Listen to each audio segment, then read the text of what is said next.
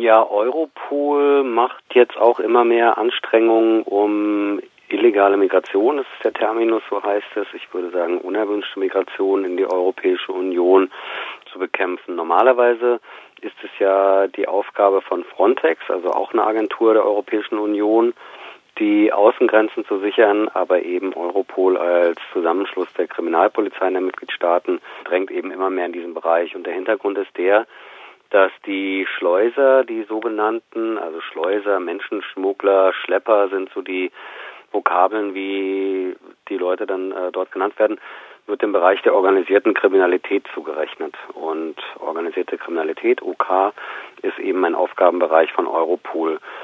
Und Europol hat das zwar schon länger gemacht, aber man kann sehen, dass so seit einem Dreivierteljahr, seit einem Jahr das nochmal eine ganz andere Dimension bekommen hat mit diversen äh, Initiativen. Europol hat im Frühling schon ein Lagezentrum eingerichtet, Lagezentrum Mittelmeer heißt es.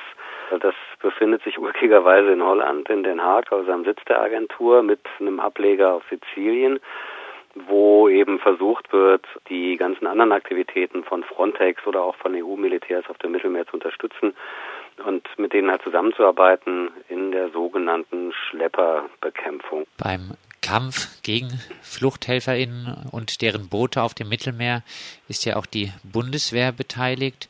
Welche Rolle spielen sonst deutsche Behörden bei der Bekämpfung von Fluchthelfern? Na, deutsche Behörden machen eigentlich bei allem mit, was es so gibt, sagen wir mal. Also bei diesem Zentrum für Bekämpfung der Migrantenschleusung bei Europol machen deutsche Behörden mit. Bei dem von mir erwähnten Lagezentrum Mittelmeer macht das Bundeskriminalamt mit. Bei Frontex macht die Bundespolizei mit. Also bei den äh, zahlreichen Maßnahmen. Gerade gibt es auch so ein Frontex-Manöver an der griechischen Grenze wo die halt äh, proben den Einsatz schneller Eingreiftruppen. Das gibt's auch schon seit Sommer, läuft das bis Dezember. Und bei der Militärmission auf dem Mittelmeer, die die Abkürzung EUNAVFOR, das ist äh, die Abkürzung für äh, EU Naval, also Marine Force äh, auf dem Mittelmeer. Das ist diese Mission, die im Sommer auch begonnen hat zur Bekämpfung von Schleusernetzwerken vor der libyschen Küste. Übrigens nicht nur vor der libyschen Küste, sondern äh, das strahlt natürlich auch nach Tunesien und nach Algerien, aber auch nach Ägypten aus. Also ich glaube, da werden wir noch mit mehr zu rechnen haben, als was da im Moment so äh, ventiliert wird. Auf jeden Fall auch dort macht die Bundeswehr mit. Und alle von mir eben beschriebenen Agenturen oder Maßnahmen, alle arbeiten auch inzwischen immer mehr zusammen und tauschen auch Daten aus. Übrigens auch mit Geheimdiensten. Also bei dieser Mittelmeeroperation ist auch der Bundesnachrichtendienst vertreten. Stichwort Datenaustausch. Bei der vorletzten Asylrechtsverschärfung wurde beschlossen, dass Flüchtlinge gezwungen werden können, ihre Handys auslesen zu lassen. Auch hier geht es darum, Kontakte zu möglichen Fluchthelfern zu überwachen. Datenschutz spielt bei Flüchtlingen eigentlich keine Rolle, oder? Na, es gibt so verschiedene Maßnahmen, auf denen man sehen kann, so dass das ein sehr schwaches Glied ist sozusagen. Also Datenschutz, das steht ja jetzt eh nicht hier auf Platz eins der Agenda, sondern eher Überwachung. Aber bei Migrantinnen und Migranten, die sind natürlich sehr viel eher davon betroffen. Das mit den Handys auslesen ist übrigens nicht unbedingt neu. Also das kennt man zum Beispiel auch, wenn manche Migrantinnen und Migranten eben in Griechenland ankommen, beispielsweise, dass dann, dann die Handys beschlagnahmt werden und äh, ausgelesen werden. Das geschieht mitunter mobil um halt zu gucken, ob vor der Flucht die gleichen Telefonnummern angerufen wurden, was darauf schließen lässt, dass diese angerufene Nummer und die sich dahinter verbergende Person dann womöglich mit der Flucht, mit der Organisation irgendwas zu tun hatte. Andere Ermittlungsmethoden sind Befragungen, die durchgeführt werden. Das macht Frontex, aber das machen auch deutsche Soldaten auf dem Mittelmeer, wenn sie Flüchtlinge aufgreifen. Und zwar ist das Ziel, dass alle, die von deutschen Schiffen aufgegriffen werden, befragt werden. Diese Befragungen sind offiziell freiwillig. Das bedeutet also in diesen Befragungen wird versucht, die Fluchtroute zu rekonstruieren, Fluchthelfer abzufragen. Und ich würde mal behaupten, dass Leute, die gerade eine krasse Flucht, vielleicht Wochen, Monate oder sogar Jahre lang hinter sich haben und sowas wie auf dem Mittelmeer unter Lebensgefahr dann aufgegriffen zu werden von einem Militärschiff, dass die nicht unterscheiden können, ob diese Befragung jetzt wirklich freiwillig ist oder nicht und mit Sicherheit lieber Ja als Nein sagen zu so einer Befragung. Und ich glaube, dass die, oder würde es so zusammenfassen, dass die dann auch ausgenutzt werden, letztlich um Informationen äh, rauszupressen, um eben die Fluchthilfe, die Netzwerke dahinter aufzudecken und zu zerschlagen. Auch das ist übrigens nicht meine Vokabel, sondern das ist die Vokabel, wie diese Mittelmeermission geführt wird. Zerschlagung von Schleppernetzwerken. Gerade die sogenannten Hotspots, die Massensammellager an den Außengrenzen werden wohl auch Hotspots äh, der Polizeiarbeit werden. Was ist hier in diesem Sinne zu befürchten? Naja, also in Bezug auf Datenschutz war so ein bisschen das Problem. Manche Mitgliedstaaten haben gesagt, ja, wir würden umverteilte Migrantinnen und Migranten dieser Hotspots nehmen, aber nur, wenn wir vorher wissen, wer das ist ihr uns also vorher die Daten übermittelt und wir überprüfen können, ob gegen die nichts vorliegt. Und das lässt sich aber mit den äh, Datenschutzbedingungen nicht vereinbaren. Also es gibt keine Möglichkeit, äh, sozusagen so ein Vorab-Screening zu machen und die Daten zu übermitteln. Jetzt macht aber Europol bei diesen Hotspots mit. Und äh, darüber ist es vermutlich möglich, dass also Europol seine Datenbanken nutzt, um sich an dieser Umverteilung auf diese Weise beteiligt äh, und die Daten der betreffenden Personen dann eben vorab an die Mitgliedstaaten ventiliert. Äh, das ist beispielsweise zu erwarten. Ansonsten ist das Ziel, dass Europol jetzt auch so schnelle Eingreiftruppen aufbaut, die zum Thema Migration arbeiten. Das kennt man eigentlich nur von Frontex. Frontex hat auch solche Rebels hießen die, also die wurden 2010 gegründet, hat nichts mit Hasen zu tun, sondern äh, Rapid äh, Deployment Teams, also schnelle Eingreiftruppen. Und die sollen eben auch so schnell verlegbar sein an bestimmte Hotspots und so wie in Griechenland jetzt die Frontex-schnellen Eingreiftruppen ihren ersten großen Einsatz haben sollen, werden auch die Europol-schnellen Eingreiftruppen ihren ersten großen Einsatz haben. Genau, da ist das Ziel vor allen Dingen auch die Befragung von Migrantinnen und Migranten auszuweiten. Bei der jüngsten Asylrechtsverschärfung wurde auch beschlossen, dass äh, sogenannte Schleuser mindestens drei Monate in den Knast kommen. Laufen die Knäste demnächst mit Fluchthelfern über? Tja, das lässt sich natürlich nur über die einzelnen Mitgliedstaaten sagen. Also die Bedingungen sind ja unterschiedlich. Wenn man die Zahlen aus Deutschland hört, also ich äh, kenne jetzt zum Beispiel die Zahl aus Bayern vom September, wo es hieß, dass 800 Leute im Gefängnis sitzen wegen Fluchthilfe. Europol hat ja eine eigene Datenbank eingerichtet für Schlepper und Schleuser, also Verdächtige natürlich. Ne? Und diese Datenbank hat sage und schreibe, also Checkpoint heißt die, diese Datenbank hat sage und schreibe schon 30.000 Einträge. Also 30.000 Leute werden von Europol verdächtigt äh, der Schlepperei des Schleusertums.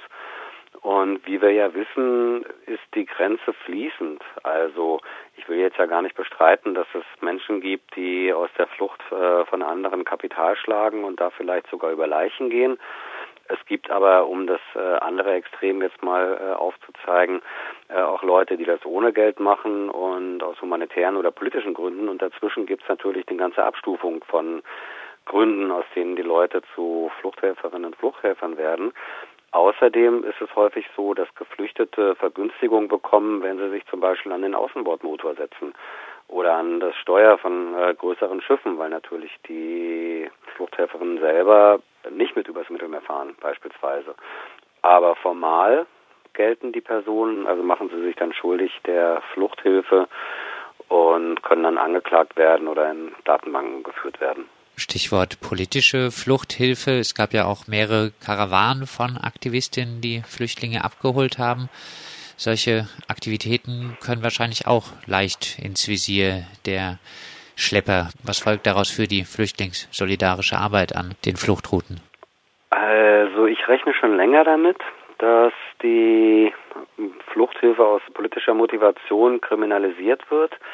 Ich habe im Moment aber nicht den Eindruck, also es äh, sieht ja eher so aus, dass da Augen zugedrückt werden, was natürlich auch vielfach damit zu tun hat, dass es einfach ein großes Problem ist, äh, wie die Geflüchteten eben weiterverteilt werden.